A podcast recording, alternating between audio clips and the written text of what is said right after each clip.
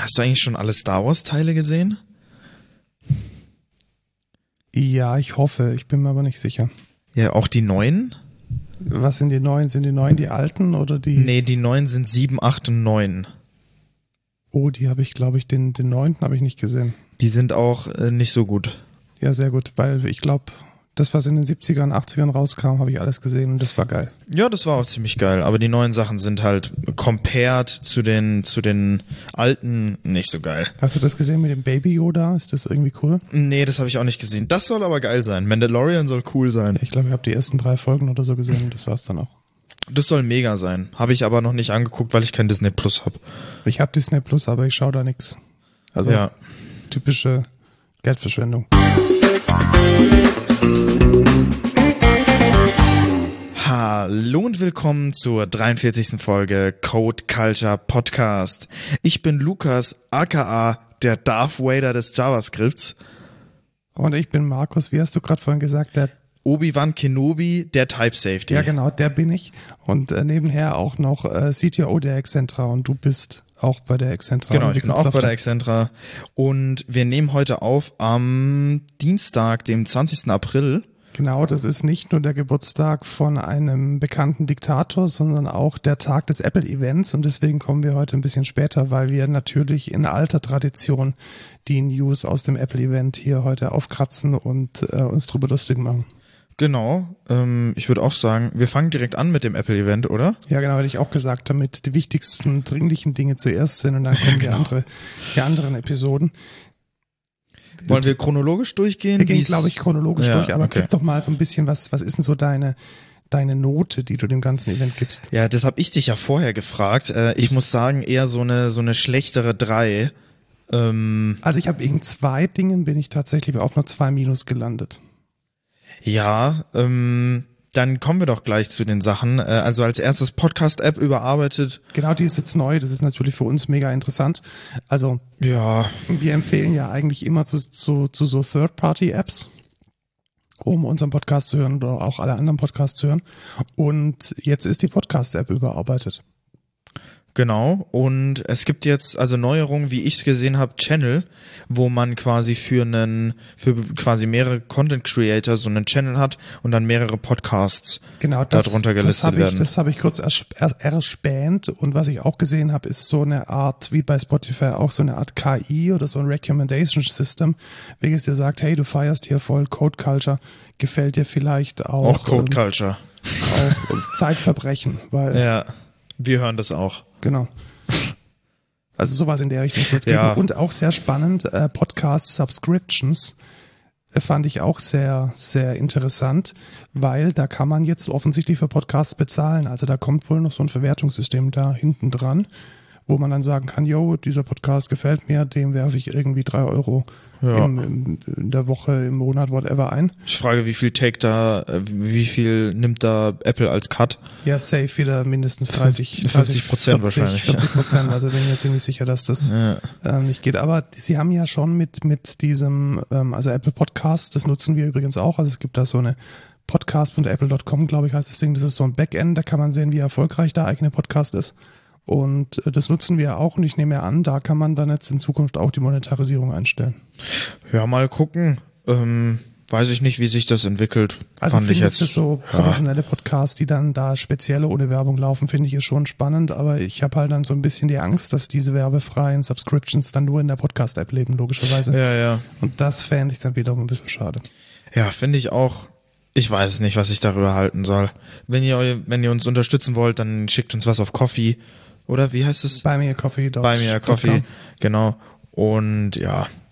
Ja, ich glaube, schauen wir mal, was draus passiert. Ich glaube, für Ja, die Großen genau. ist es relevant, für uns jetzt nicht so. Ja, ich denke auch. Aber, jetzt. mega relevant ja, mega relevant. Das, ähm, Trommelwirbel, ein, ein Purple iPhone. ja, geil. Endlich lila iPhone. Das ist, glaube ich, die krasseste Neuerung, die Apple dieses Jahr rausgebracht hat. Ähm, nicht. Es ist halt einfach- Es sah schon hübsch aus. ja, man es schon ist sagen. eine Das ist ein hübsche schöner, neue Farbe und schöner, die ist, schöner Purple die ist auch schon direkt ab 30. April verfügbar, aber naja, war jetzt nicht so krass. Ähm, Was cool ist, Third-Party Find My Sachen. Mhm, genau, also wenn man jetzt sich so ein Funmove oder wie auch immer diese Hipster-Firma heißt, E-Bike kauft, dann kann man das über die Find My-Funktion finden und man kann jetzt auch alles andere finden. Richtig, Weil mit endlich AirTags. sind sie da. Endlich, nach, nach irgendwie einem halben Jahr, wo, wo schon spekuliert wurde, dass sie announced werden, ähm, kommen sie dann auch endlich doch in einer, in einer Keynote vor. Und ich muss sagen, sehr cool. Ja, genau. Das ist so ein AirTag, das ist so ein, so ein kleiner Chip. Den kann man zum Beispiel an seinen Schlüsselbund dranhängen und dann findet man diesen Schlüsselbund zum einen durch, eine, durch ein akustisches Signal, welches dieses Ding wohl von sich geben kann. Also das piepst dann einfach rum, wenn man sagt, hey Schlüsselbund, wo bist du denn auf dem iPhone? Und man kriegt dann auch auf dem iPhone so eine Art Kompass, der dann anzeigt, in welche Richtung der Schlüssel äh, verloren ist oder gerade ist. Und was auch mega spannend ist, jedes iPhone auf der ganzen Welt und jedes Apple-Device kann anonym und mutmaßlich sicher diese AirTags lokalisieren. Das Ja. heißt, wenn jetzt mein Schlüssel zum Beispiel im Office liegen bleibt und ich dann sage, hey Schlüssel, wo bist du denn? Dann würde dein iPhone über anonyme kryptografische Mechanismen die Position von meinem Schlüssel mitteilen und dann könnte ich auf meinem iPhone sehen, yo, mein Schlüssel liegt noch im Office, muss ich wohl noch mal sieben Minuten durch Pfaffenhofen laufen. Ja, ich find's sehr cool, kostet äh, pro AirTag 30 Dollar, wenn man ein Vierer-Pack kauft, 100 Dollar. Finde ich ein fairer Preis, muss ich sagen. ja, Also finde ich dafür- auch fair. Dafür, dass das Ding leuchtet und piept und tatsächlich wohl offensichtlich ziemlich viel Krypto und äh, Near Field Communication Kram an Bord hat. Ganz okay. Ich befürchte ein bisschen, muss ich sagen, dass diese Schlüsselanhänger wahrscheinlich ein unglaubliches Geld kosten. Aber da bin ich mir ziemlich sicher, dass es da auf Wish.com jetzt schon Ja, wahrscheinlich. irgendwelche, irgendwelche Quatschdinger gibt, die irgendwie zwei Euro kosten. Also ich Ja. glaube, der Third, Third-Party-Markt wird da oder Aftermarket wird da, denke ich, relativ schnell äh, an den Start kommen. Ja, man kann die auch personalisieren mit irgendwelchen Gravuren. Ja, so wie bei jedem Apple-Gerät, glaube ich auch. Also irgendwie bei jedem, was man im Apple Store kaufen kann, kann man glaub, das da, irgendwie. da macht es halt schon noch Sinn, finde ich, weil wenn man ja, genau. Bei so einem AirTag kann ich es verstehen, weil dann kann man wenigstens irgendwie draufschreiben, äh, ja, das ist irgendwie mein Schlüssel. Ja, genau, weil also optisch zu erkennen, dass es dein Schlüssel ist, ist manchmal auch kein Fehler, wenn der random irgendwo rumliegt. ja, genau, weil wenn du den dann mal nicht am Schlüssel hast oder so und dann weißt du nicht mehr, ach Mist, war das jetzt der für den Schlüssel oder irgendwie für meinen Rucksack. Genau, und dann suchst du deinen Rucksack und dann ist es der, Schlüssel im Auto und dann suchst du deinen Schlüssel und dann ist es der Rucksack im Büro. Also da kann, Ja, glaube genau. ich, schon ziemlich viel Quatsch passieren. Deswegen finde ich das eigentlich schon ganz cool, dass man die Ja. individualisieren kann. Und ja, ich bin gespannt. Also ich finde es ein cooles Konzept und ich denke, ich werde mir die auch shoppen, weil so Schlüssel verlieren ist auch schon ein kleines Hobby von mir. Ja. Kann ich ganz gut. Also Rucksack irgendwo auch mal irgendwo liegen lassen, auch eine nice Sache. Ähm, ich glaube, ich schmeiß mir das an ein paar Sachen drauf. Was ich echt cool fand, ist, dass sie das auch extra noch mal in der Keynote erwähnt haben, dass sie es wohl mit mehreren Konzepten sehr schwer machen, dass man die AirTags an Personen kleben kann. Also zum Beispiel fürs Stalking oder um irgendwie sein Kind zu tracken. Ja. Dazu ist es nicht da. Ja, mal gucken, wie das funktionieren wird, dass sie das verhindern. Also die, aber, die, sie haben ja gesagt, die AirTags würden sich dann akustisch bemerkbar machen. ja, aber wie will denn der AirTag wissen, dass er jetzt an einer Person ist Ja. und nicht an er würde halt, also man könnte ja, man weiß ja, an welches iPhone es gekoppelt ist. Und wenn das iPhone und die Apple Watch vielleicht nicht unterwegs ist, dass du dann ab und zu rumpiepst, ich weiß Ja, aber was nicht. ist, wenn du das jetzt sagst, das ist der Schlüssel von meinem Kind, das verwalte ich mit meinem iPhone und das Kind weg Mhm. und dann piept es die ganze Zeit, das ist auch kacke. Ja, ich glaube, der Use Case, der ist dann halt einfach nicht erlaubt. Das ist dann Nee, ich glaube, ja, weiß ich nicht, weiß ich nicht.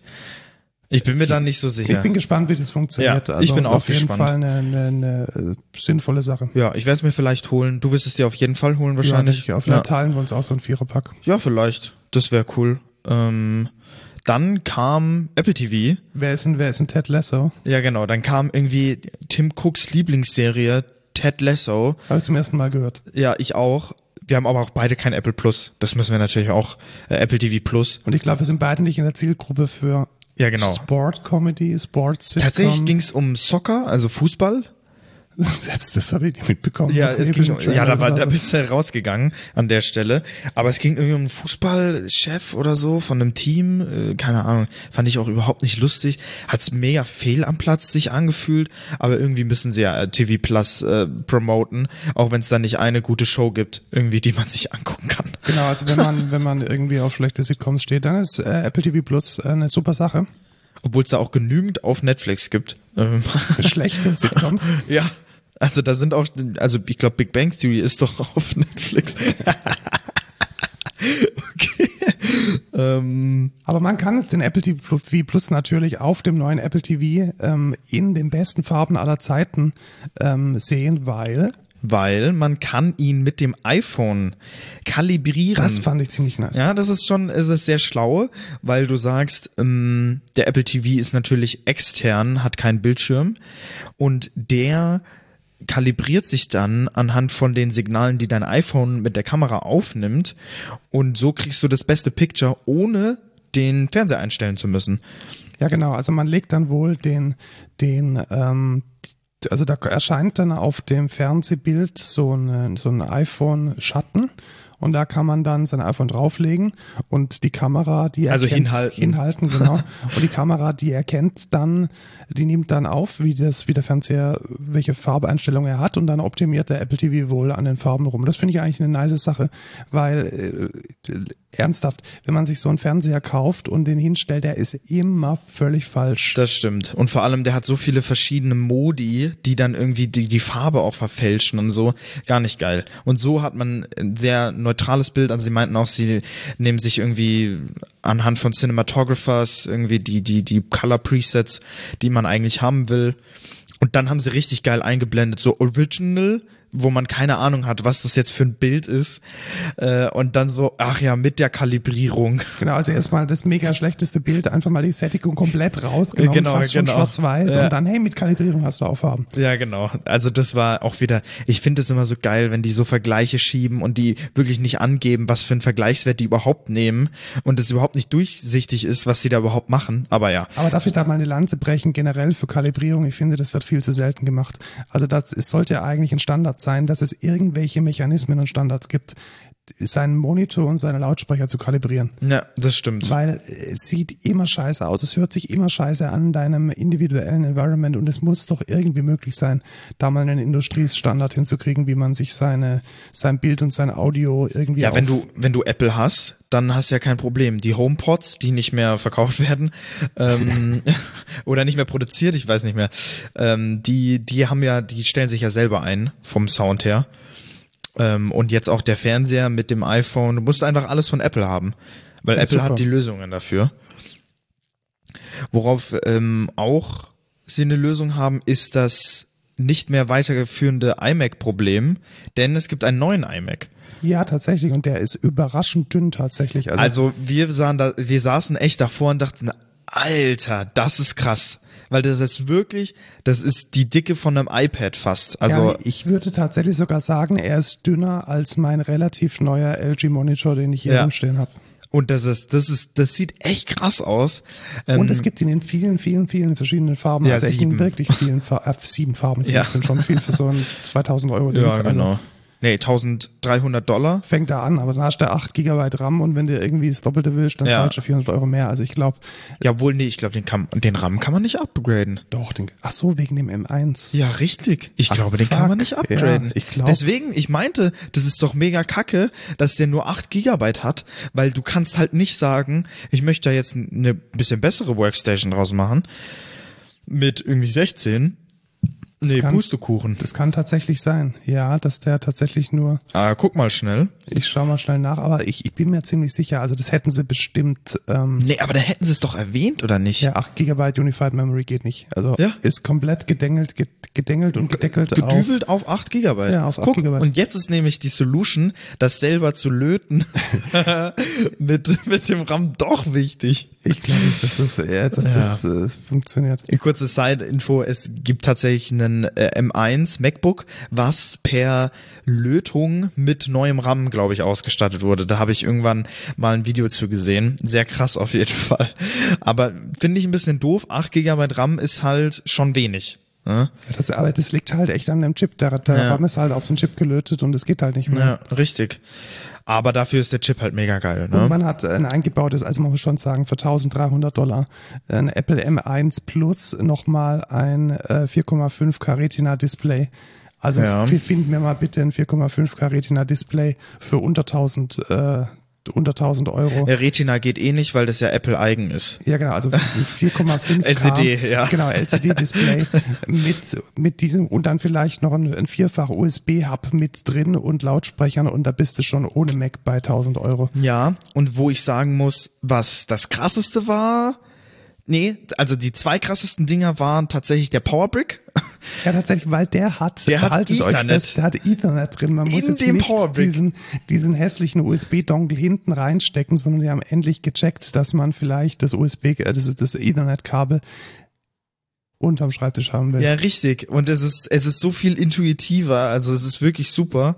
Und zweites geiles Feature ist, dass die, die neue Magic, das neue Magic Keyboard. Touch ID im Magic Keyboard. Es gibt Shortcuts auf den einzelnen F-Tasten. Es ist sehr durchdacht, sehr geil, muss ich sagen. Also das mit den, mit dem ähm, Touch-ID auf der Tastatur ist schon geil. Ja, das ist schon, schon sehr, sehr cool. Ähm, ich glaube, die, da werden wir uns mal eine holen, oder? Ja, für ich die, für die also- Excentra, um mal auszutesten So ein einfach. Magic Keyboard mal ausprobieren. Ich bin ja sowieso mega der Fan von dem Magic Keyboard. Das ist, es ist übrigens noch nicht online im Store, das Magic Keyboard. Also das Ah. kommt wohl erst noch. Nee, da musst du ein iMac zu Muss kaufen. wahrscheinlich gerade momentan noch ein iPad. Kann durchaus sein. Alter. Oh Mann. Ähm, ich bin ein großer Fan von dieser Tastatur, weil die liegt mir einfach mega gut in den Fingern und ich brauche eigentlich auch kein Numpad oder so. Ich mag das eher kompakt. So der Vim-User, da kann man relativ schnell ähm, alles irgendwie auf normalen Nullen ab geht's. Das Einzige, was ich natürlich mache, ist Escape auf Feststeller mappen und dann, dann läuft alles. Und neuer Button, Lock. Was Hm? kann Log? Den PC locken. Ach so, ja, ja, natürlich. Klassiker. Weil das ist auch, tatsächlich, deswegen habe ich auch die äh, Logitech, ähm, wie heißt die? Master Pro, nee. MX Master, MX, MX. Äh, Super Smart, keine Ahnung. Diese mega krasse Logitech Office Tastatur. Die hat nämlich einen Lock-Button. Und das ist sehr praktisch, weil ähm, ich meine, ich kann auch Steuerung Command äh, Q drücken. Äh, so ist es nicht. Ähm, aber vor allem für neue Nutzer auch. Steuerung Command Q ist auch echt nicht intuitiv. Ja, und ich muss auch sagen, ich bin jetzt so ein großer Freund von äh, Hot Corners. Also ich gehe halt aus dem Office, ich ziehe dann meine Maus sch schnell unten nach rechts und dann ist alles gut. Ja, ich drücke halt auf den Lock-Key. Äh, Das ist halt auch geil. So. Und vor allem, wenn ich mal nicht, wenn ich schon aufgestanden bin, dann ist es einfacher, auf die Taste zu drücken, als jetzt die Maus nochmal zu bewegen. Ja, tatsächlich. Ja. Und ja, also das Magic Keyboard sehr, sehr nice. Gibt auch neue Farben für die Magic Maus. Wirklich, wenn ihr die Magic Maus verwendet, da habt ihr die Kontrolle über euer Leben verloren. Das ist wirklich der größte Müll. Ich hatte die ja echt jahrelang Ja. verwendet als tägliche Maus und muss echt sagen, seitdem ich zum ersten Mal so eine MX Master 3 Maus in der Hand hatte, ich möchte es nicht mehr vermissen. Ja, es ist wirklich, also Logitech hat sich da deutlich mehr Gedanken gemacht. Ich glaube, dein Akku ist übrigens bald leer. Ja, genau, der Akku meiner Maus ist bald Ja. leer. Sie leuchtet schon rot. Ja, aber das ist wirklich eine sehr, sehr nice Maus. Deutlich besser als die Magic Maus. Dann ähm, kommen wir noch zum letzten Punkt, iPad Pro. Ja, vielleicht, eins möchte ich noch sagen, für wen ist jetzt dieser iMac? Also ich glaube, Ah, mit ja. 8 Gigabyte ist er nicht jetzt für Pro-User. Ich glaube, Nee. es ist, es ist ein guter und schöner Family-PC. Also wenn man irgendwie so noch das, den klassischen Desktop-Rechner irgendwo rumstehen hat und da ab und zu mal einen Film schaut, ein bisschen auf Facebook ist, vielleicht mal ein Video schneidet, Fotos bearbeitet. Ich glaube, dafür ist das Ding gemacht. Ja, und auch geil, vor allem für Family oder mehrere Partner. Touch ID auf der Tastatur kann erkennen, wer am PC ist. Das heißt, er wechselt automatisch das Profil zu dem einzelnen User, der sich gerade einloggen will. Das ist geil. Das ist ein geiles Feature. Ja, in der Tat, fand ich auch relativ Das ist nice. mal wieder sehr, sehr, sehr gut durchdacht von Apple. Ähm, sehr, sehr praktisches Feature einfach. Ja.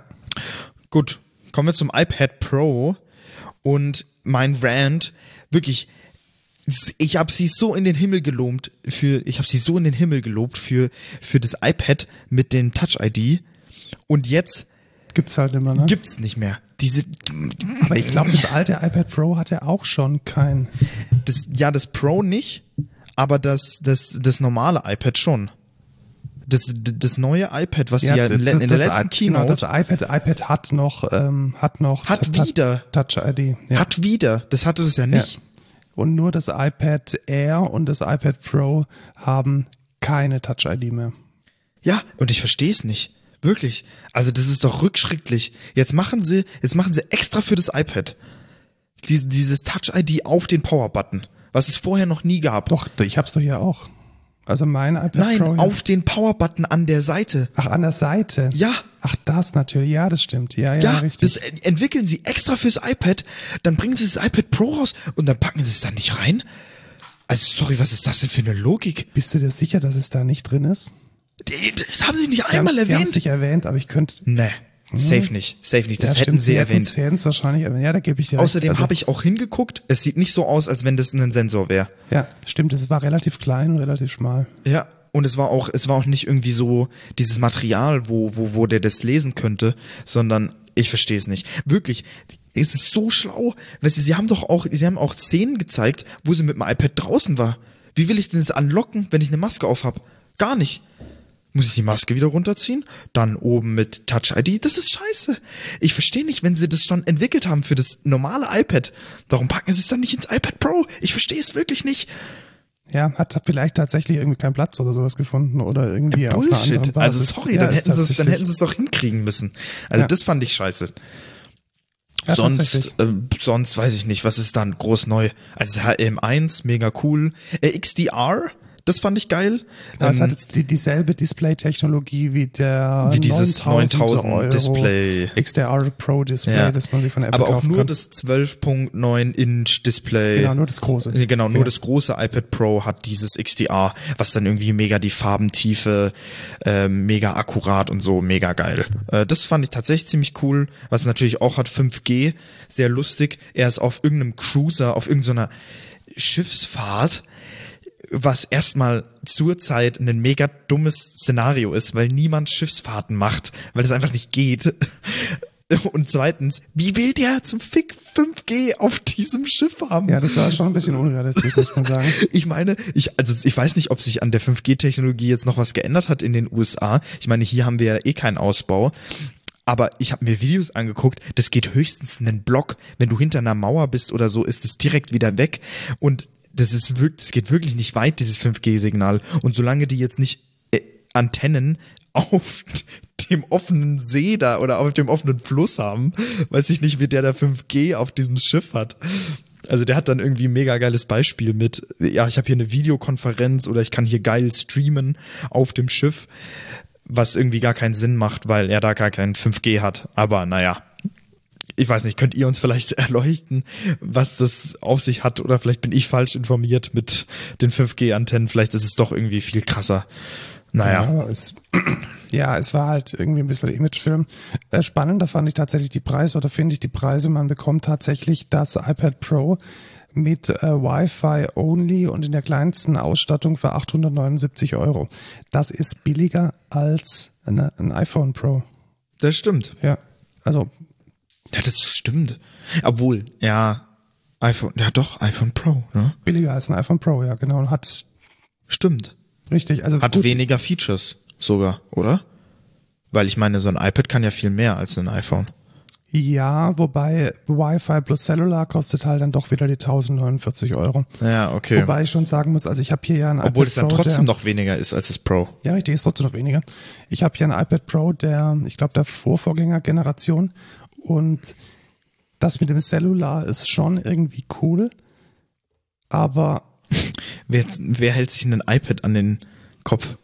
nein, nein, ich meine natürlich, du hast natürlich überall Internet. Ach so, ah, okay. Ich dachte jetzt einfach nur telefonieren. Äh, Nein, nein, telefonieren kann man, kann man damit auch gar nicht. Ja, also okay, die. Telefon-App ist da nicht drauf, aber ich kann halt damit, ähm, ja, mein Internet Überall verwenden. Internet, ja. Dafür ist es schon wichtig. Ja, aber ähm, ich habe eigentlich immer auch mein iPhone dabei und es ist Ja, wirklich Hotspot. nur Ja, einen ja, das ganz stimmt. kleinen Klick irgendwie in den iPhone. Ja, vor allem, nee, muss nicht mal iPhone. Du kannst einfach am iPad sagen, möchtest iPhone, Genau, iPhone Hotspot. ich- Richtig, äh, genau, ich kann ja, äh, über, über richtig. ähm, iCloud, das ist ja synchronisiert.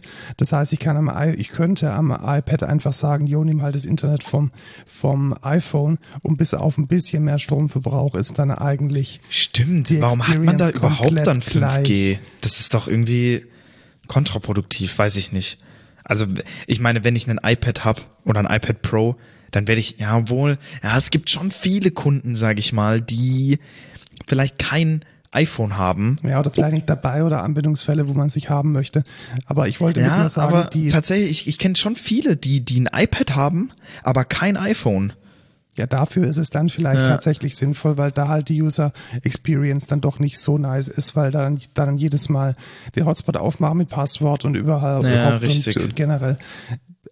Aus meiner Sicht wäre es mir jetzt diese 100, 150 Euro Aufpreis, glaube ich, nicht mehr wert. Also da diesen einen Klick zu machen, da dann lieber 150 Euro, was weiß ich, in mehr Speicher oder so investieren. Ja, Außerdem kostet es ja auch noch, die, die zweite SIM-Karte kostet ja auch noch Geld. Das ist ja jetzt nicht so, dass man die in jedem Vertrag das stimmt, hätte. das stimmt. Naja, mal gucken. Also, ja, ich finde es jetzt nicht so krass. Ich, mich fuckt es ab mit Touch-ID. Ich werde mir zwar kein iPad holen, aber ich finde, das ist einfach, weißt du, da, und dann immer diese, das hat mich auch so abgefuckt, diese Vergleiche zum ersten iPad. Was soll denn das? Wir sind 100 Mal äh, schneller geworden. Ja, wir sind übrigens 20 Jahren. 1500 Mal schneller in den Grafiken geworden als das erste iPad. Was? Krass, ihr seid besser geworden im Vergleich zum ersten iPad. Das ist ja wirklich unglaublich. Also das verstehe ich wirklich nicht. Leute, dann bringt doch irgendeinen anderen Vergleich. Sagt doch zum letzten. Anscheinend waren die, die Werte einfach so kacke zum letzten, dass sie, dass sie es zum ersten machen mussten. Oder wie? Ich verstehe das nicht.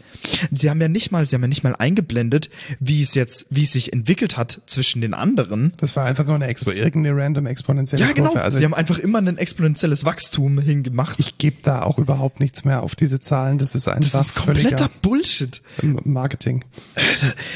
Und dann, dann haben sie auch noch sich anmaßen lassen, zu sagen, äh, Console-like Gaming Experience. Alter, die Grafik sieht aus wie von der PS2. Was für Console-like, mit welcher Konsole wollen die denn bitte mithalten? Was, was, was soll das? Ich verstehe das nicht. Gut, wobei man da vielleicht ehrlicherweise sagen muss, vielleicht gibt es halt auch nicht die Games, die jetzt alles rausholen aus dieser Kiste, weil letzten Endes ist es ja jetzt dieselbe Ausstattung wie ein äh, M1 Mac. Ich kann mir schon vorstellen, dass, dass man da mehr rausholen könnte, es aber einfach noch nicht gemacht wurde. Ja, ich meine, Vermutlich. ganz cool ist Divinity Original Sin 2. Das ist ein ähm, Strategie-Game oder ein Realtime-Strategie-Game ähm, von äh, hier. Ah, wie heißt, wie heißt nochmal der? Ich weiß nicht, wie der Macher heißt. Äh, ist ein sehr geiles Game, sehr geiles Roleplaying-Game. Äh, kann ich auch sehr empfehlen. Das ist ganz geil auf iPad dann spielen zu können, aber ich sag mal, das hat das hat nichts mit ich stelle mich auf eine Stufe mit Konsolen, sowas wie eine PS4 oder so. Das ist, das ist wirklich, das ist wirklich eine Frechheit. Weil das ist es nicht. Ich meine, du kannst einen PS5-Controller, das haben sie auch gezeigt, kannst einen PS5-Controller verbinden, aber Alter, kommt, das ist doch, das ist doch, das ist lächerlich. Weil ich habe auch dieses Devil May Cry Game gesehen, das sah wirklich aus wie Grotze, wirklich. Also sorry. Naja. Was mich interessieren würde, wer ist denn der Kunde von dem Ding? Also Gamer sind es offensichtlich nicht. Nee.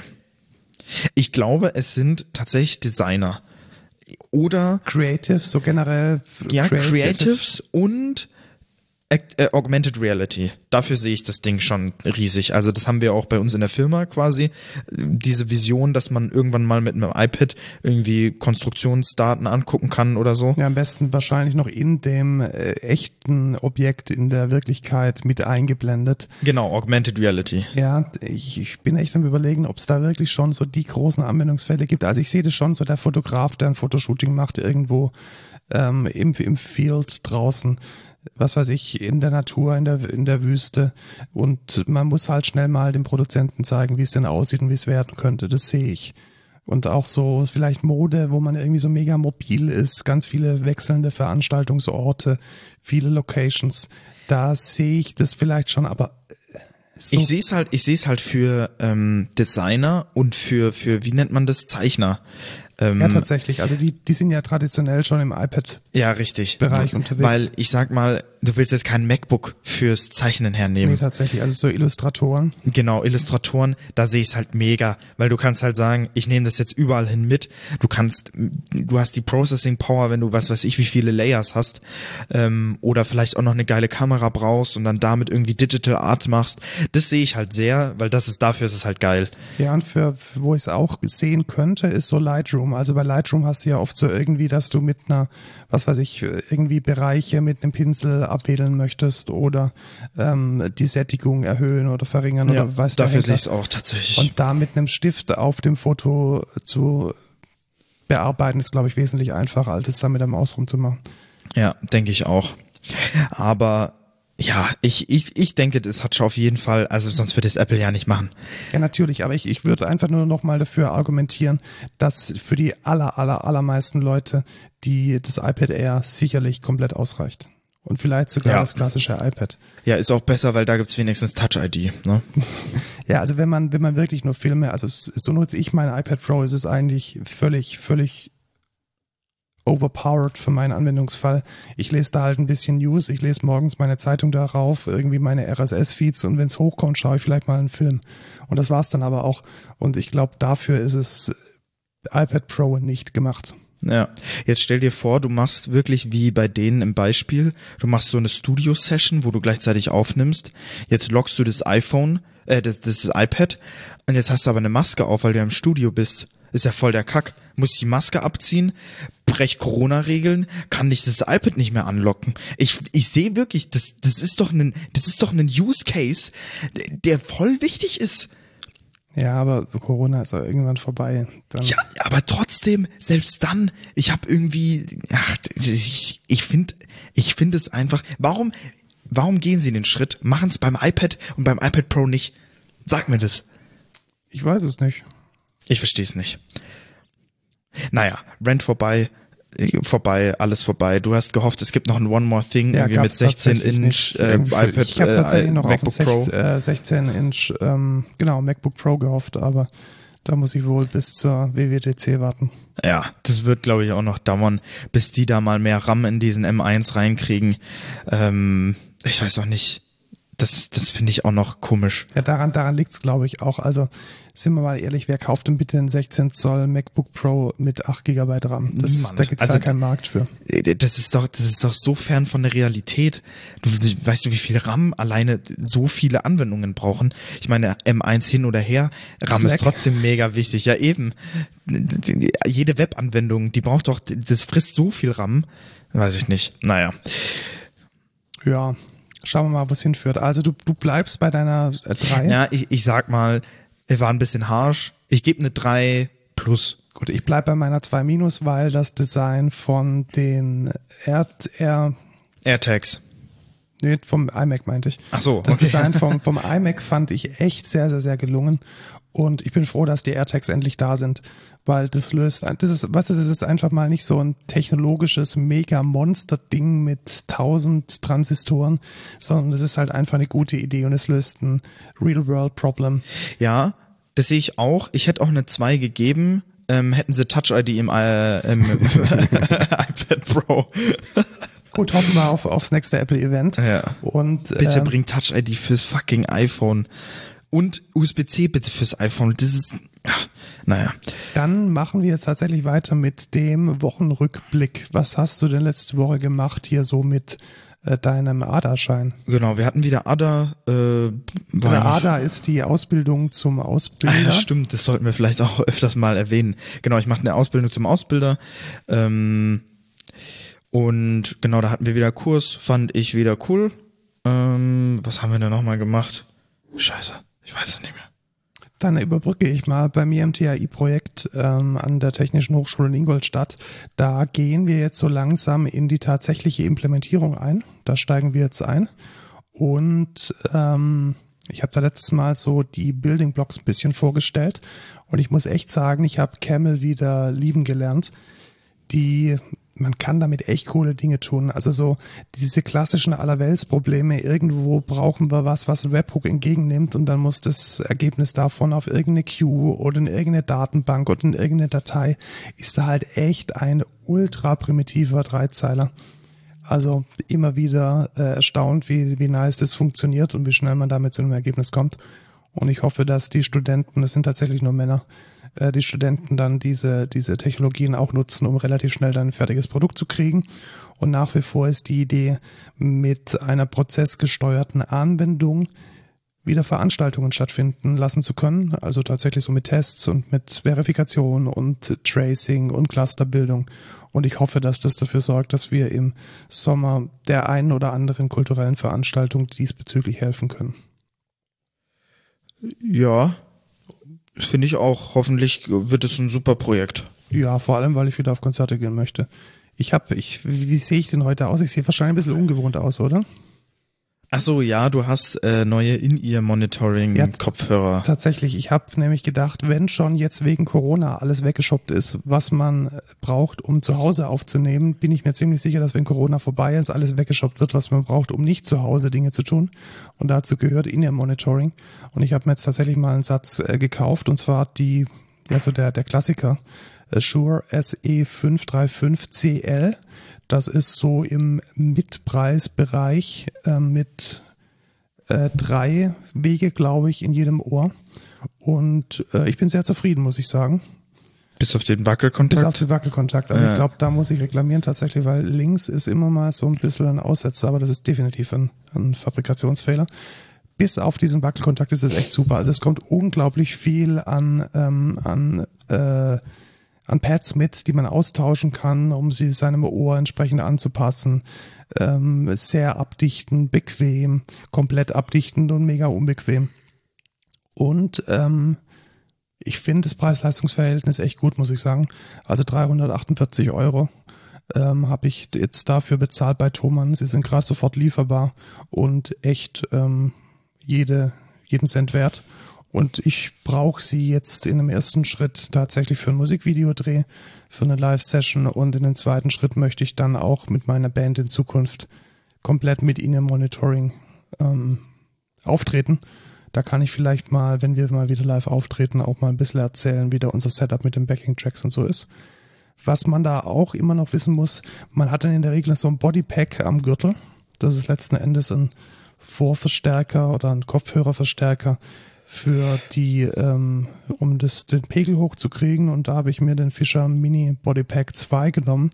Und der ist echt cool, weil der hat so einen ultra flexiblen Stecker.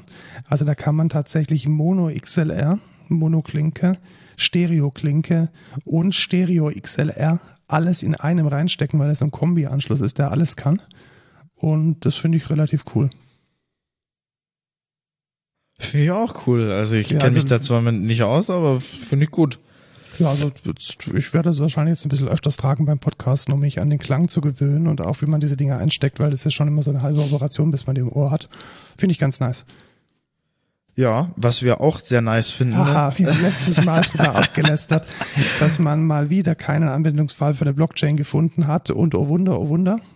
Wir hatten recht. Wir hatten recht, tatsächlich. Ja. Also die Geschichte war ja die, wenn ihr euch erinnert an die letzte Folge, dass wir gesagt haben, dass das Gesundheitsministerium an ein Konsortium bestehend aus, ähm, ich glaube, es war Five Blockchains, hieß die Firma oder das Produkt, und IBM war auf jeden Fall einer der wahrscheinlich sogar Konsortialführer. Und U-Birch oder so hieß die, die andere Firma.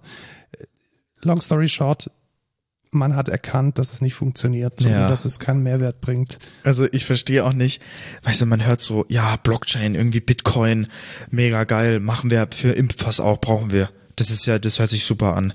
Du hast keine Ahnung vom Thema, hörst nicht auf Experten und beauftragst da irgendeinen Bullshit. Also sorry, das ist doch einfach, es ist einfach Kacke. Ja, und äh, Anke Domscheit-Berg, ähm, sie ist im Bundestag für die Linke und digital sehr engagiert und auch sehr ähm, erfahren und kompetent.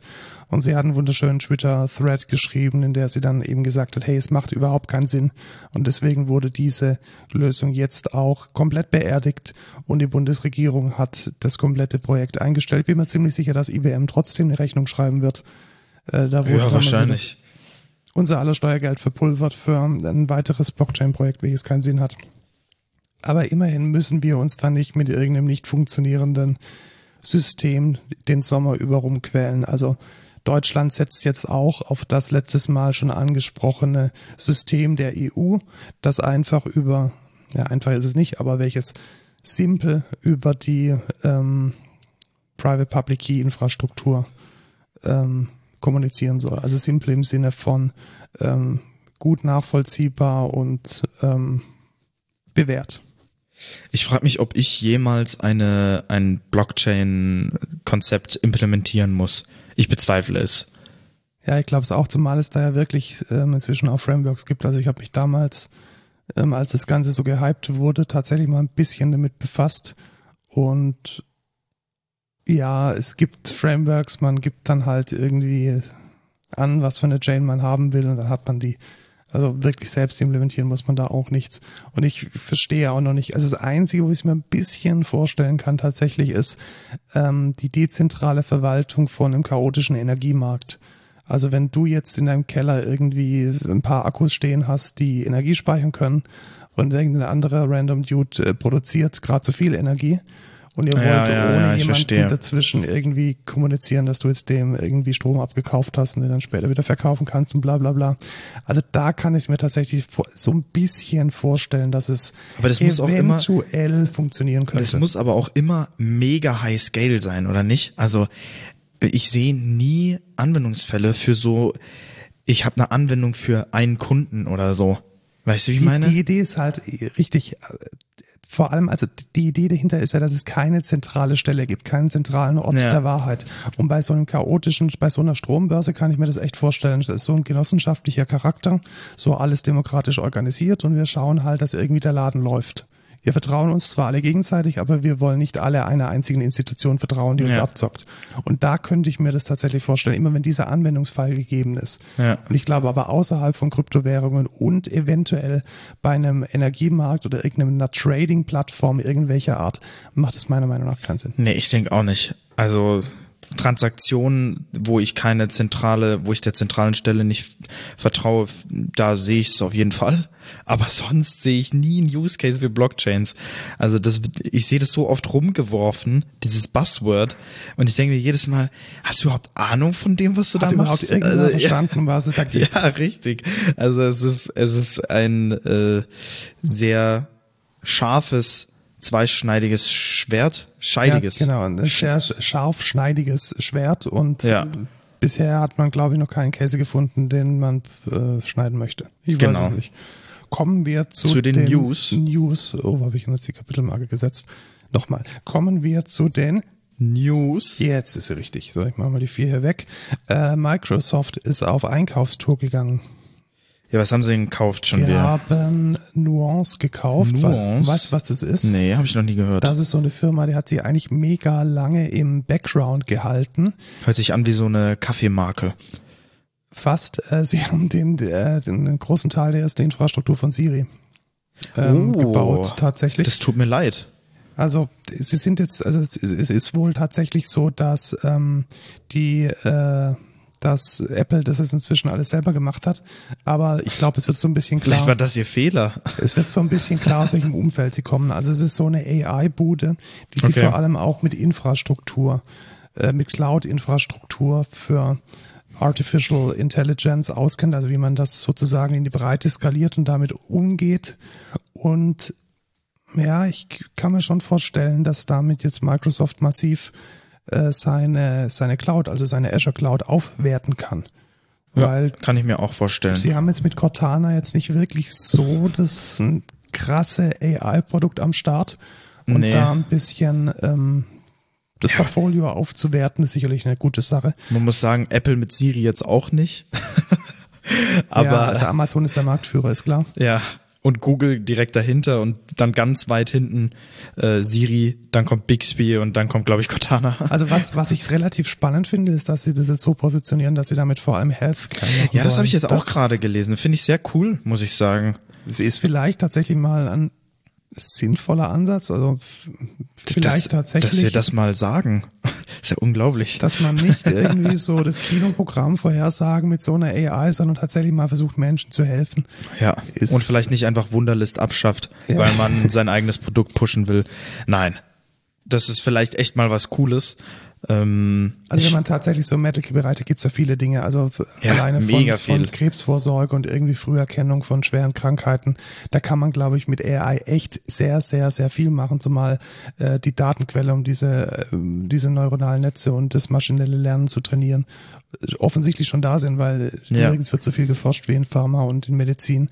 Und ich glaube, wenn man da jetzt auch noch mit einer, mit einer gescheiten, skalierbaren Cloud-Lösung an den Markt geht, so dass es nicht irgendwie in den, in den Instituten und in den Universitäten irgendwie so ein Python-Skript auf irgendeinem Rechner von irgendeinem Ja. Doktoranden ist, sondern wirklich mal eine skalierbare Lösung, die die Krankenhäuser auch verwenden können, dann ist es, glaube ich, eine, eine echt coole Sache. Also ich bin, ich sehe es sehr positiv. Ja, ich sehe es auch positiv. Vor allem, vor allem im Medical Field kann man, glaube ich, mit AI sehr viel machen.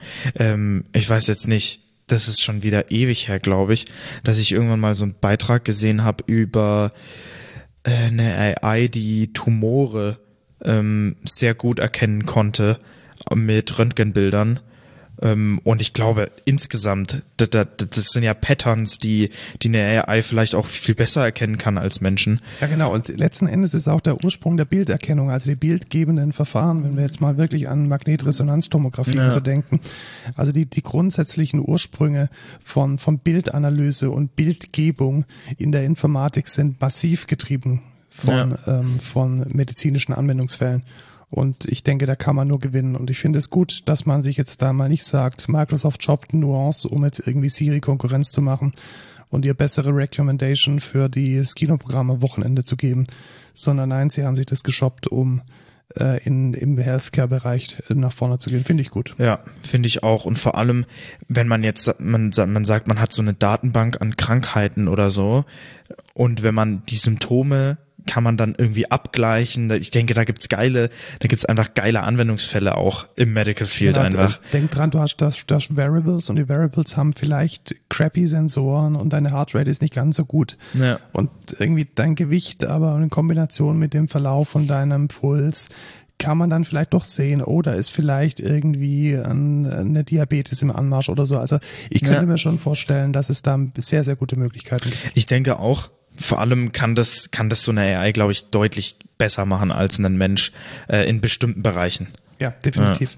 Weil vor allem auch die, die, und das vielleicht zum Schluss, die, ähm, kein Mensch kann so viele Signale ähm, verarbeiten, Richtig. die notwendig wären, um eine, eine tiefgreifende Diagnose zu machen. Da braucht man diese technische Unterstützung. Ja.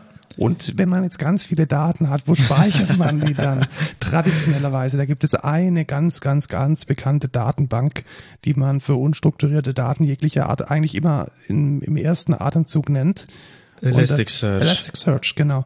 Und jetzt ist Elasticsearch dummerweise, kostet Geld, ne? Echt? Ja, also Elasticsearch kostet in, also in der, in der Basis nicht, in der Ja. Open Source Basis nicht. Aber wenn man fortgeschrittene Features möchte, Ah, dann okay, ja. kostet es Geld. Und jetzt hat sich Amazon gedacht, das ist vielleicht nicht so gut, wenn Dinge Geld kosten, die wir gerne vielen, vielen Menschen für noch mehr Geld anbieten wollen und haben das Ding geforkt. Genau.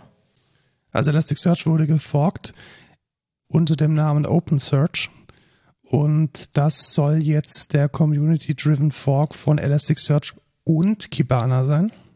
Das heißt, ein, Das ist so ein Dashboard oben drauf. Genau. So.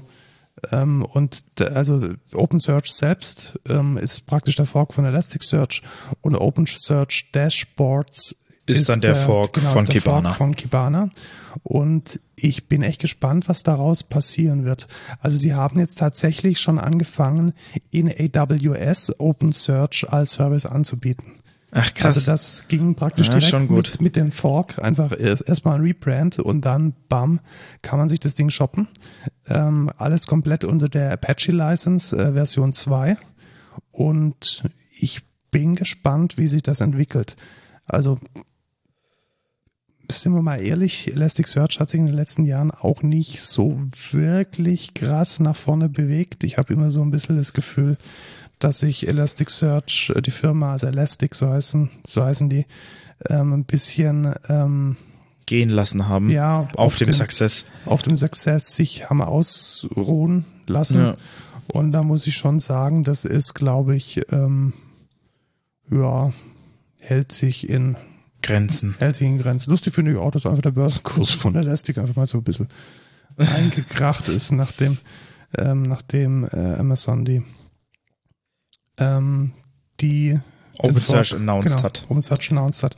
Ich bin gespannt. Also ich glaube, ja, ich auch. Ähm, unser Kollege hat schon gesagt, er will bei seinen ähm, bei seinen Cloud-Installationen jetzt mal auf OpenSearch wechseln. Wir nutzen das ja in unseren AWS-Deployments tatsächlich nur als Logfile-Aggregator. Also da landen dann die Logfiles drin. Wobei ich da tatsächlich sagen muss, für den Anwendungsfall, ich weiß jetzt nicht, ob Logstash auch mitgeforkt wurde, wahrscheinlich nicht. Also da fängst du wahrscheinlich schon wieder an, irgendwie komisch zu werden. Ja, äh, Schauen wie das ja jetzt da funktioniert, ist irgendwie CloudWatch benutzen ja, genau. hier. CloudWatch. Ich glaube, CloudWatch heißt es. Ja. Ähm, ja, ist jetzt auch nicht so geil, muss ich sagen. Ja. Aber mal gucken. Ähm, mal gucken, wie, was sich daraus entwickelt. Finde ich auf jeden Fall interessant. Ja, es ist ein, ist ein spannendes, äh, definitiv ein spannendes Thema. Und äh, ich bin immer, ich bin immer froh, wenn es irgendwelche Forks gibt. Das heißt, dass sich in der Open Source Szene noch was tut und ähm, neue Ideen äh, für alle zum Nutzen aller zur Verfügung stehen. Genau. Apple hat angefangen, diese Woche irgendwie eine ganz komische Marketingkampagne zu fahren, nämlich zu sagen, hey Leute, schaut mal an, wir bezahlen einen Cent pro gestreamten Song auf Apple Music. Das ist ja krass. Wie, das ist äh, das Zehnfache, was ja, Spotify macht. Ne? Also es ist ungefähr so, dass je nachdem, also Spotify macht es auch so, dass es abhängig ist von dem Land, in dem gestreamt wird. Ja, also genau. Ländern, die jetzt wenig ähm, Finanzkraft haben, wenig äh, Umsatz generieren, ist ein Stream weniger wert. Als Tatsächlich, wie, wie ich es in den Spotify for Artists gesehen habe, da habe ich mir dieses Promotional-Video angeguckt. Und zwar gibt, wird für das ganze Land von allen Streams, von allen Streams quasi so ein Pool gibt's, die, da wird dann Geld quasi für gegeben für den Pool und prozentual, wie viel du vom Pool hast, kriegst du an Geld. Genau, das bedeutet, wenn jetzt zum Beispiel in, so ist es tatsächlich, in Ländern wie Indonesien oder ähm, in den ärmeren Ländern Lateinamerikas echt sehr, sehr viel gestreamt wird, das Spotify-Abo dort aber auch nur zwei bis drei US-Dollar im Monat kostet, dann ist da halt einfach weniger Umsatz da und damit gibt es auch weniger Geld pro Stream. Tatsächlich genau. 0,0 Cent Bereich. Ja. Und äh, Apple Music hält es dagegen und sagt, ähm, pass mal auf, ihr kriegt hier ein Cent pro Stream. Was ist natürlich die Idee dahinter? Äh, Apple möchte natürlich, dass die Künstler dann primär ihre Links auf Apple Music promoten und vielleicht nicht an der obersten Stelle ihr äh, Spotify platzieren, sondern Apple Music. Und da muss ich sagen, was ist denn bei mir an oberster Stelle? Bei mir an oberster Stelle ist Bandcamp, weil da verdiene ich mit einem Sale tatsächlich das hundertfache von, ja. von einem Cent. Und ähm, ja, es, es kommt, glaube ich, immer auf die Relation an. Also wenn man Artists unterstützen möchte, sollte man, glaube ich, jetzt nicht von Spotify weggehen oder jetzt irgendwie deswegen nee, auf Apple. Ich denke, das wird auch nicht großen Impact haben, vielleicht ein bisschen, aber selbst dann, als ob jemand jetzt deswegen zu Apple Music switcht, ich weiß ja nicht. Spotify wird immer noch der, der Vorreiter, was, was Music Streaming Service angeht, bleiben ähm, einfach wegen Feature Set, wegen Convenience, wegen Integration. Das ist, das ist fast unschlagbar, glaube ich. Ich glaube es auch. Ich verbuche es mal unter Marketing, aber es ist schon mal schön zu wissen, dass sie sich zumindest ein bisschen Gedanken machen. Ja. Was sie denn zu ihren Leuten bezahlen. Überhaupt keine Gedanken gemacht. Hat sich übrigens. Der What the fuck der Woche. Alter Schwede.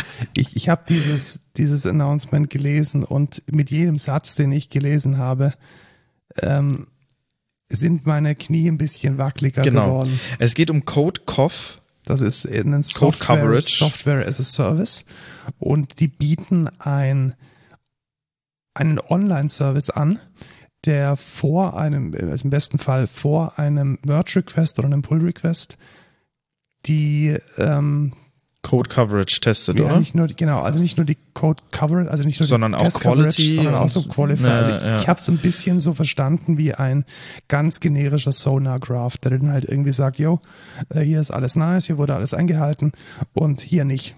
Äh, lass, mach, mach's mal, mach's mal irgendwie besser. Ja. So, und jetzt. Und das aber auch alles cool in der Cloud und so und es benutzen voll viele Leute und ja, wenn man dann natürlich und jetzt haben die, jetzt haben die eine, eine, eine lustige Sache im als äh, CodeCuff Bash-Uploader angeboten. Da kann man mit einem Befehl in seiner CICD, also mit einem Befehl in seiner CICD, einfach immer die aktuellste Version von CodeCuff ausführen.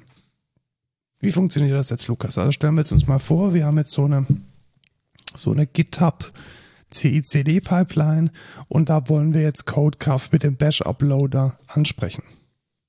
Dann führen, dann, dann packen wir in unsere Pipeline rein das Kommando Bash und da pipen wir einfach rein den Inhalt von dem Download von codecoff.io slash bash. Was macht dann die CICD Pipeline?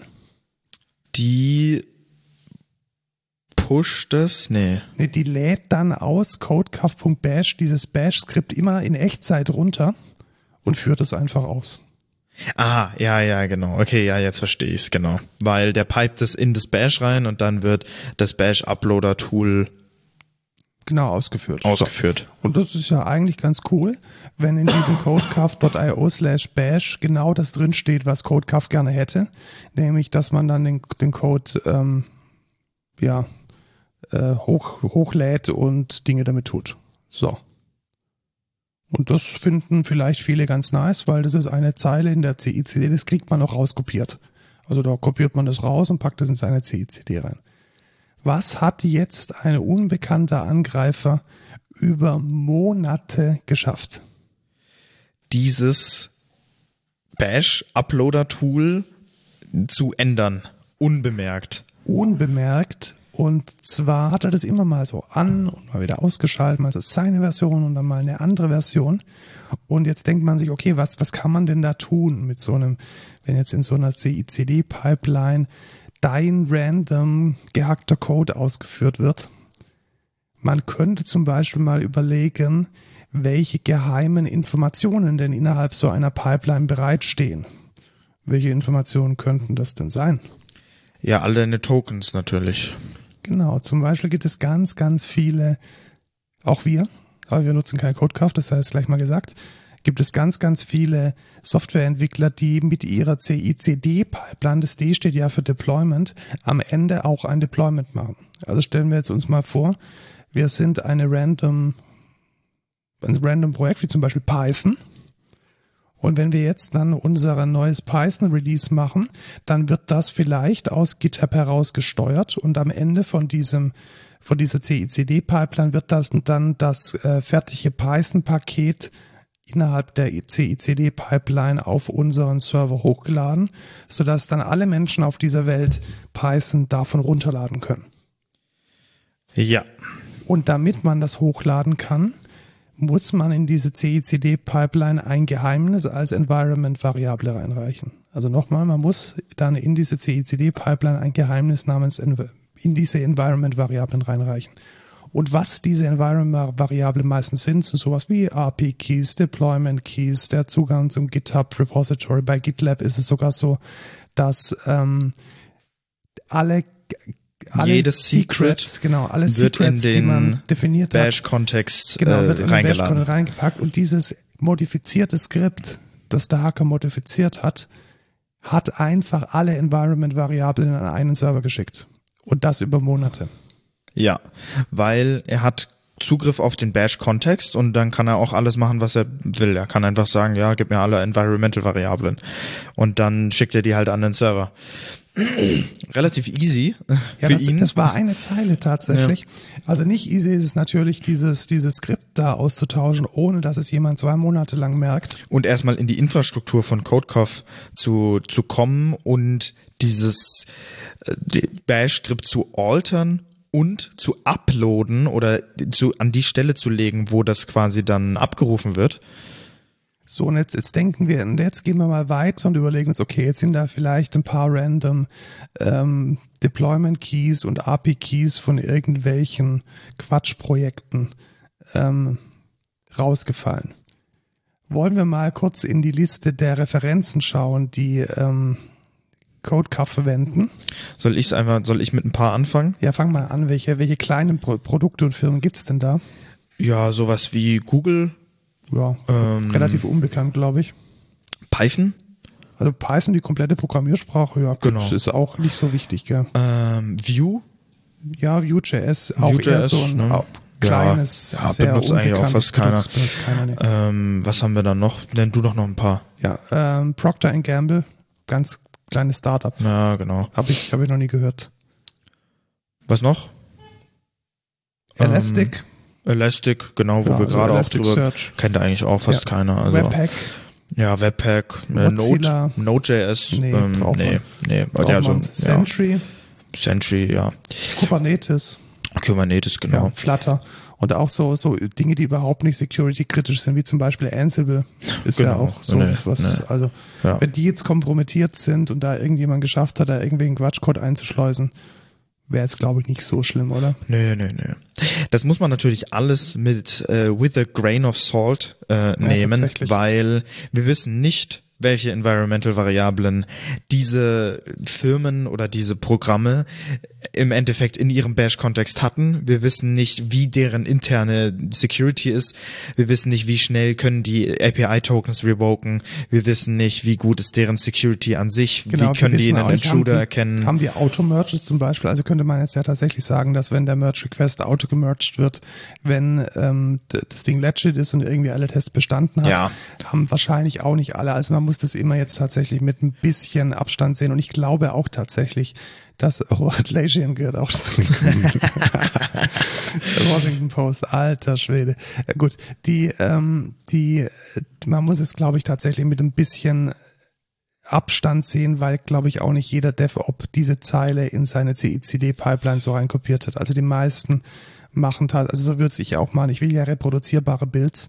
Das heißt, man, man lädt es dann einmalig runter, aber Fußnote, ob man da dann unbedingt nochmal den MD5 überprüft oder den, halt, ich darf nicht mehr MD5 sagen, den Hashcode, dann äh, weiß ich nicht. Äh, komisch. Ja, es ist natürlich auch so, wenn die jetzt einen self-hosted Code Coverage Ding von CodeCoff haben, dann haben die das Problem natürlich auch nicht, weil die das ja dann nicht in die Cloud uploaden. Genau, aber gerade die Open Source äh, Produkte, die Ja, werden das richtig, das ist haben. die Frage. Ja. Ähm, man weiß es nicht.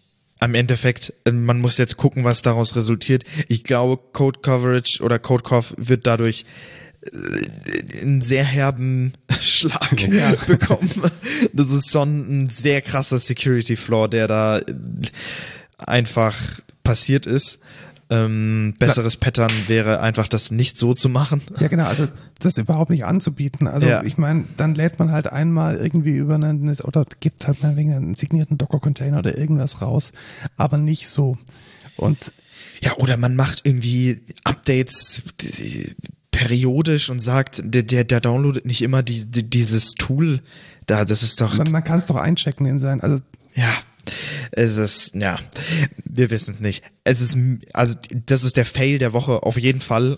Ja, ich möchte jetzt aber trotzdem noch mal ein bisschen dran denken, was man tun kann, um sowas zu vermeiden.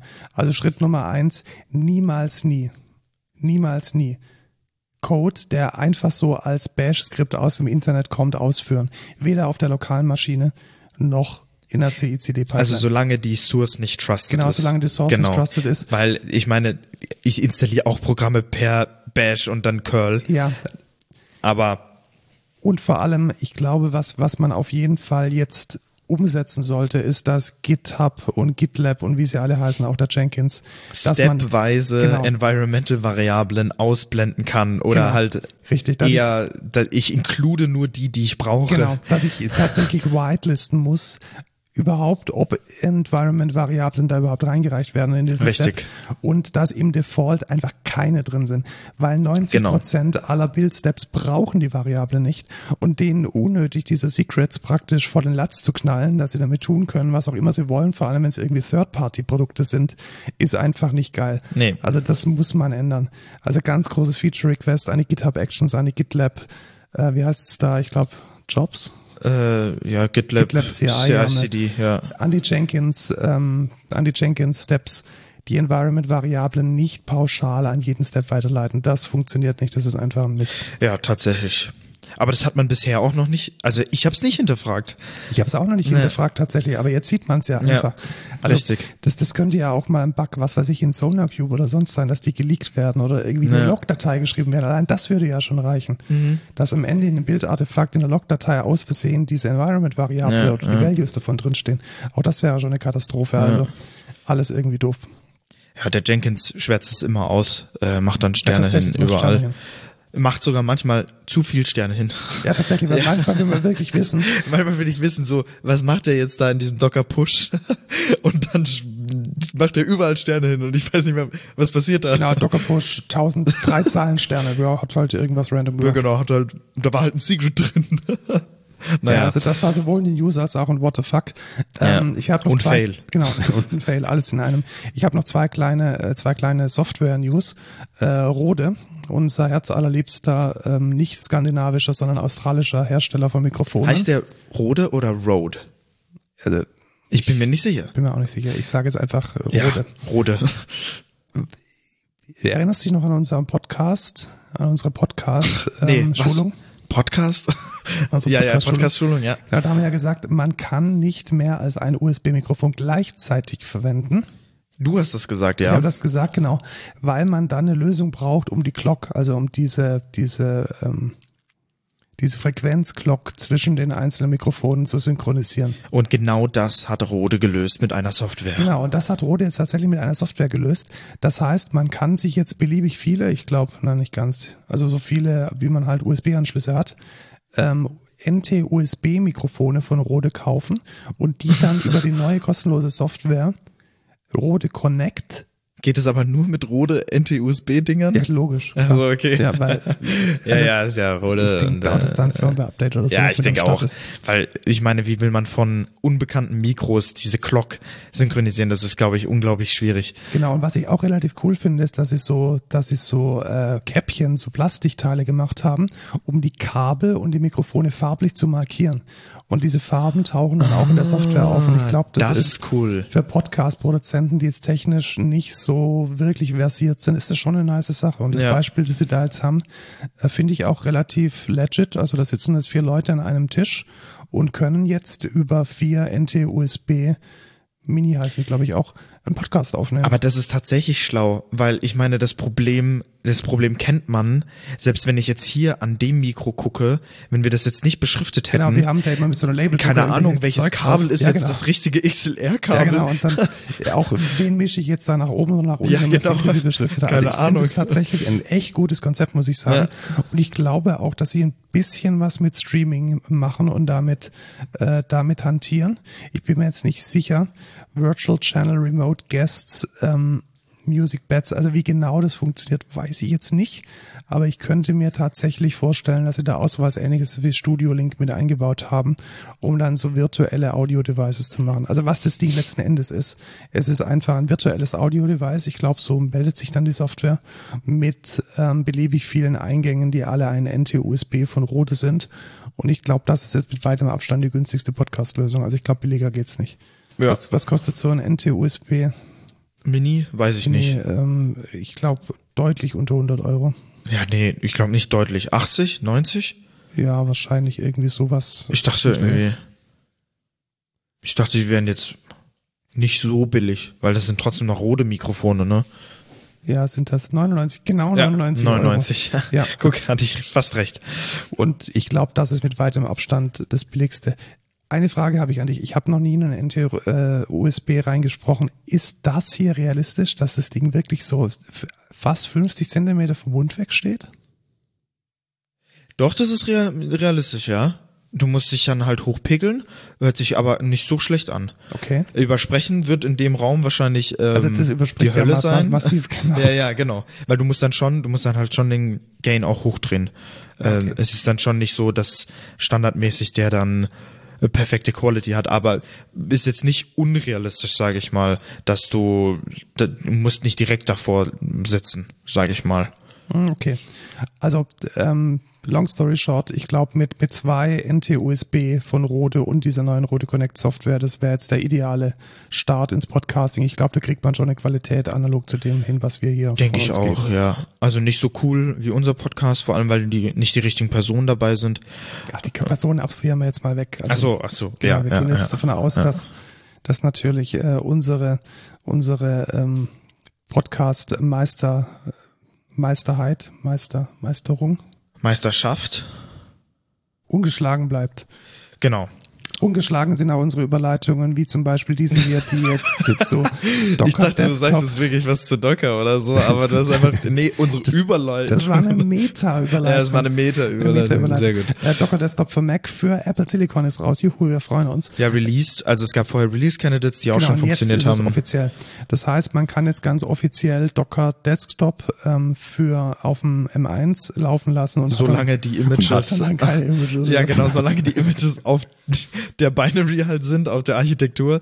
Ähm, ja. Gibt äh, es ein Java-Image? Nee, gibt's glaube ich nein, immer noch nicht. Immer noch nicht. Ich, oder wenn ihr euch auskennt, kennt ihr ein Adopt OpenJDK Java-Image, welches man hernehmen kann auf Apple Silicon?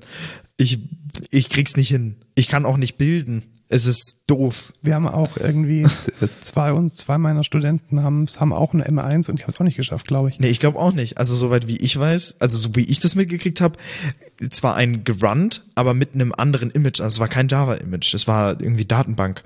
Äh, und da ich genau, weiß also, nicht. So, also das Pattern, das funktioniert, war wohl, dass man ActiveMQ und dann MySQL hat starten können, also dass es da Images für gibt. Aber ich glaube für für ja, für das Java, Java ich glaube nicht. Bin mir nicht sicher. Naja. Gut, also es geht voran, das wollen wir damit sagen, aber ich glaube, wir sind da immer noch äh, meilenweit weg, irgendwie in eine produktive Situation zu kommen. Also solange es keine 16 Gigabyte äh, RAM gibt und solange es keine gescheiten Docker-Images gibt, ist das Ding, glaube ich, nicht benutzbar. Ja, jetzt die letzte News. Mega spannend. Äh, Carthing. Spotify hat ähm, Hardware rausgebracht. Ja, tatsächlich. Ich bin äh, überrascht. Ja, und zwar ein Ding, das man ins Auto tut. Und das nennt man dann einfach Autoding. Carthing. Carthing. Also ich glaube, da haben sie sich so ein bisschen an, an, an, an der deutschen Sprache ähm, so Gürteltier oder so. Nee, das ist so, äh, das ist Gürtel, äh, nee, Google, jetzt habe ich Gürtel gesagt, das ist so Google-Manier. Einfach es benennen, wie es ist, so ja. mäßig. Was, was ist es denn? Also ich glaube, es ist so ein eine ultra primitive Smartphone. Ich glaube, so kann man es äh, ausdrücken. Es ist ein Smartphone. Nee, eigentlich ist es ein iPod. Ja, genau. Ein, ja? ja, ein iPod. Remote iPod für Spotify. Genau, es hat, soweit ich weiß, äh, soweit ich weiß. Ähm, soweit ich weiß. Äh, ich bin mir jetzt nicht sicher, ob es tatsächlich Touch hat, weil es nee. hat überraschend viele Knöpfe. Es hat keinen Touch. Ja, dann, dann funktioniert, also was ist es? Das ist ein, es sieht aus wie ein, wie ein billiges Handy. Das klebt man dann sich ins Auto und es konnektiert sich dann per Bluetooth an äh, euer Autoradio oder an mein Autoradio und man kann da mit einem großen äh, Drehknopf, der überraschend dem, ähm, dem alten Rad vom iPod ähnelt, ähm, scrollen und man kann über Soft-Buttons, ich glaube insgesamt eins, zwei, drei, vier sind da oben dran, dann die ähm, die Auswahl treffen und Spotify damit bedienen. Ich kann sagen, gute Idee, sorgt für weniger Leute, die am Steuer, am Handy sind. Genau. Finde ich geil. Cooles Konzept. Ich, die Navigation sieht jetzt auch nicht verkehrt aus. Auf jeden Fall. Ähm, Voice Commands sollen auch gehen. Genau, Voice Commands gehen. Also es kann wohl auch ein bisschen äh, die, die, die, die Stimme hören und ich finde es einfach, einfach nice, weil ähm, also selbst mein BMW ist von 2013, glaube ich, und der hat halt keine geile Spotify-Integration. Das heißt, ich, ich glaube, kein Auto hat eine geile Spotify-Integration außer ein Tesla. Ja, genau. Also ähm, unser also, Firmen-Tesla, ja. das kann man lassen tatsächlich, aber der hat auch keine gute Lösung für ähm, für Login und Logout. Also man kann da nicht jetzt irgendwie sagen, wenn ich damit fahre, dann ist es mein Spotify-Account. Das geht dann auch nicht. Das ist dann einfach ein anonymes Spotify und das ist halt dann schon mal 50 äh, Prozent weniger Experience. Ja. Naja. Cooles Ding. Ähm, gucken wir mal, vielleicht holst du es dir. Ich habe es mir tatsächlich schon geholt. Echt? Ich bin auf der Liste, genau. Oh, cool. Ich bin cool. auf der Liste. Aber Dann, zuerst wird mal USA bedient. Ich glaube, ja, schon ja, dauert ich noch Weilchen. Aber ich bin auf der Liste und bin zuversichtlich, das irgendwie in ein paar Monaten zu kriegen. Ja, dann kommen wir zum Code der Woche. Ja, Mach mal eine Marker, bevor ich jetzt sage, was der Code der Woche ist. Ja, den, den habe ich diese Woche schon sehr, sehr, sehr, sehr oft äh, verwendet und bin auch tatsächlich sehr froh darüber. Genau, und zwar, es ist N-Grog. Und äh, Markus sagt immer Grog dazu. Weiß ich nicht warum. Wahrscheinlich, weil ich irgendwie Äh, den YouTuber Hintergrund ja, genau, den YouTuber und Streamer Gronk. Äh, Es heißt aber N-Grog. Und zwar geht es darum, äh, kennt ihr nicht auch das Problem, ihr habt manchmal, ihr wollt was testen und ihr habt aber keine öffentliche IP-Adresse. Ihr wollt jetzt aber auch nicht unbedingt in eurem Router Firewall ausschalten und einen Port freigeben, sondern ihr benutzt einfach ngrok. Der macht euch eine Domain, äh, schaltet den Port frei und routet es weiter in eure Maschine. Hijackt dabei auch euren, euer Terminal, was nicht ganz so geil ja, ist. was nicht ganz so nice ist, aber ich kann damit tatsächlich leben, weil er macht tatsächlich auch eine HTTPS, eine, eine mit einem Zertifikat abgesicherte HTTPS-Verbindung Richtig. Er macht Und HTTP und nice. HTTPS und es ist mega nice. Also es ist, geht mega quick. Du sagst einfach ngrok auf diesem Port, zack, hast die IP-Adresse, äh, hast die Domain ähm, und setzt die halt ein und dann kannst du es halt testen für zwei Stunden. Und mega man, geil. Genau, weil zwei Stunden sind gratis. Und man hat dann also sogar im Web so eine Art, ähm, sowas wie, wie, wie den Inspector von, von äh, Chrome, wo man dann noch schauen kann, wie denn die Requests und die Responses aussehen. echt? Ja, genau, die darüber gelaufen sind. Also Das ich kann ist dann cool. auch noch debuggen und schauen, was passiert. Was war mein Anwendungsfall? Der war ganz einfach. Ich wollte eine API schreiben, die einen Jira Webhook entgegennimmt und ähm, dann mit dem Jira Webhook irgendwelche Dinge tut, mit den Daten, die da ankommen. Und Jira zum Beispiel macht, wenn man eine produktive Instanz hat, erlaubt das nur HTTPS-Endpunkte. Das heißt, es wäre jetzt ein ultra komplizierter Aufwand gewesen, mir da jetzt irgendwo einen Proxy einzurichten, der dann die, ähm, die HTTPS-Requests weiterleitet auf meine dynamische IP und wie komme ich raus und der Router. Ja, dann muss ich ganz Let's. Encrypt und ach, das ist doch alles, will man alles nicht. ngrok nimmt's für einen Genau, ab. ngrok 8080, weil ich hatte meinen, meine API auf 8080 laufen und es war in einer halben Millisekunde da. Man kann die HTTPS-URL direkt aus der Konsole kopieren und der Drops ist gelutscht. Also wirklich sehr zu empfehlen, wenn man mal schnell irgendwas testen muss. Super, dann kommen wir zum No-Code der Woche direkt. Und da weiß ich jetzt nicht, was, was, was meinst du mit gute Cases? Ja, tatsächlich. Also ich wollte mal eine Lanze brechen für gutes Casing. Für Audio-Equipment oder was? Insgesamt. Für alles, für ah, dein okay, okay. gesamtes Leben. Okay, für mein ganzes Leben, okay. Also Beispiel, erinnerst du dich an die Kamera, die du mal ausgeliehen hast für dein Musikvideo? ja, und die, die einfach in der Originalverpackung äh, Wie war. sieht, denn, wie sieht denn so eine Originalverpackung aus, wenn man die mal so durch drei Hände hat gehen lassen? Sehr schlecht, sage ich mal, um es So, gut auszudrücken. Und äh, so hatten wir diese Kamera ja zum Beispiel ähm, auch im Außeneinsatz. Ja, und ich hatte die in meinem Rucksack. Also das ist, das ist einfach nicht practical.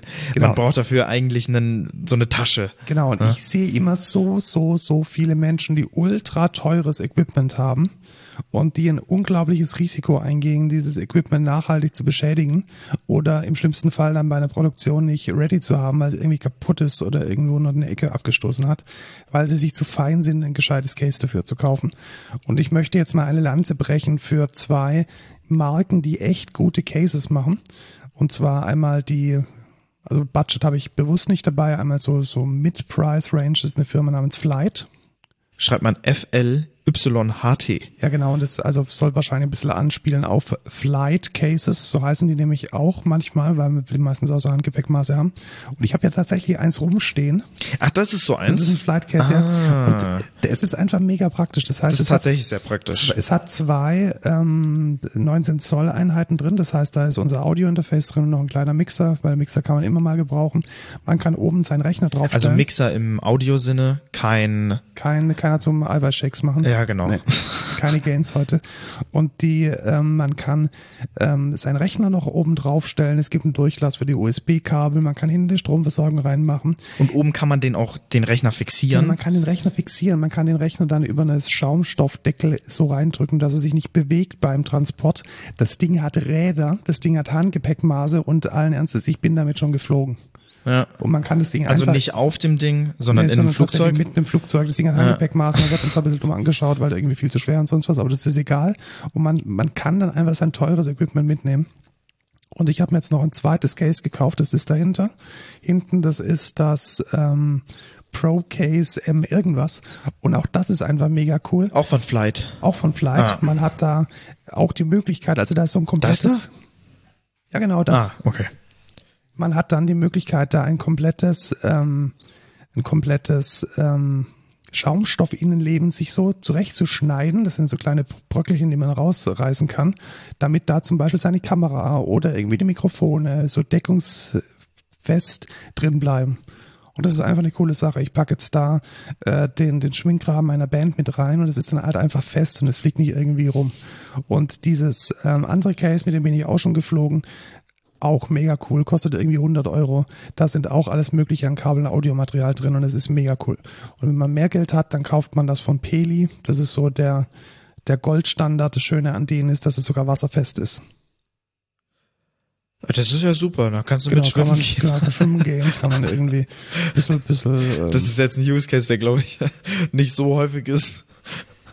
Also Unterwasser-Audio-Session machen. ja, also wenn ich da, also ich glaube für Filmer ist es, ist es ein Ja, Ding. okay. Also wenn du irgendwie was weiß ich vorm, vorm äh, Berliner Bundestag stehst und irgendwie im Regen und Kram und Ah, Quatsch Regen, und, ja. Das ist, ja, stimmt, Ja, Regen habe ich gar nicht bedacht. teures Ja. Equipment dabei und du musst irgendwie deinen Reporter, der jetzt irgendwie sagt, was da passiert ist, irgendwie mit Regenschirm filmen.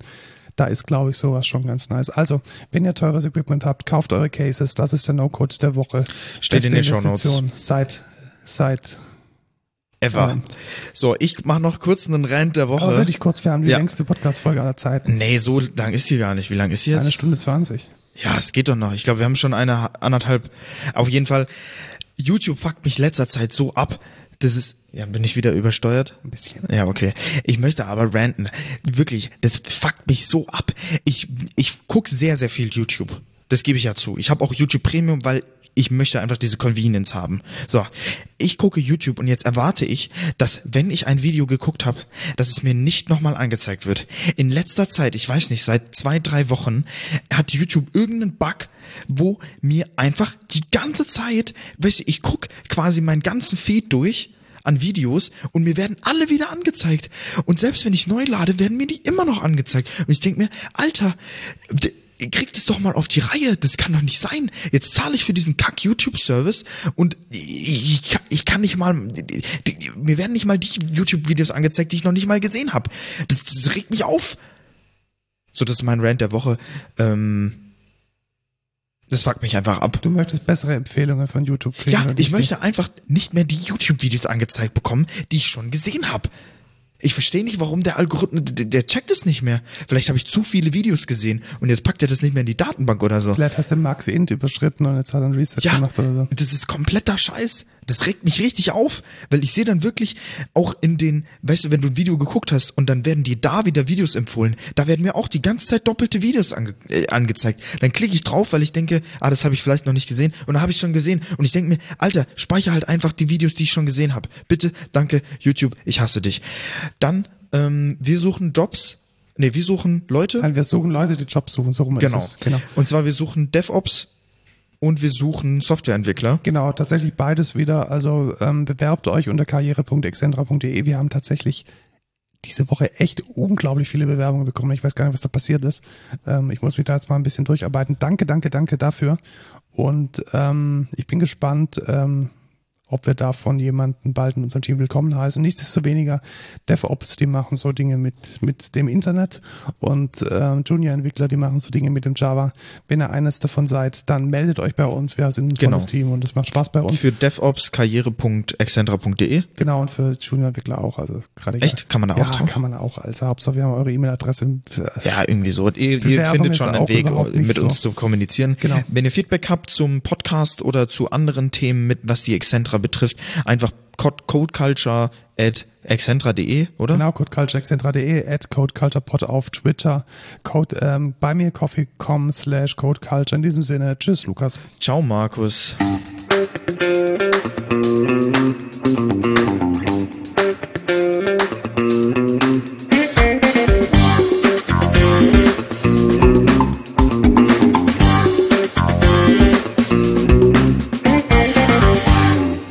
Haben schon lange keine Donation mehr bekommen. Was ist denn da los? Tatsächlich, wir sollen vielleicht mal ein Incentive machen. Ja, irgendwie ihr kriegt wöchentlich ein Foto von uns. Ja, so wie auf anderen Plattformen. Genau, aber jugendfrei. Wir, haben Nee. jetzt, wir haben jetzt ja ein extra Fotoshooting gemacht. Ja, eben. Ja. Ja, das war sehr geil. Das, Das muss ich. sehr äh, also sehr gut. Äh, So ähnlich, ja.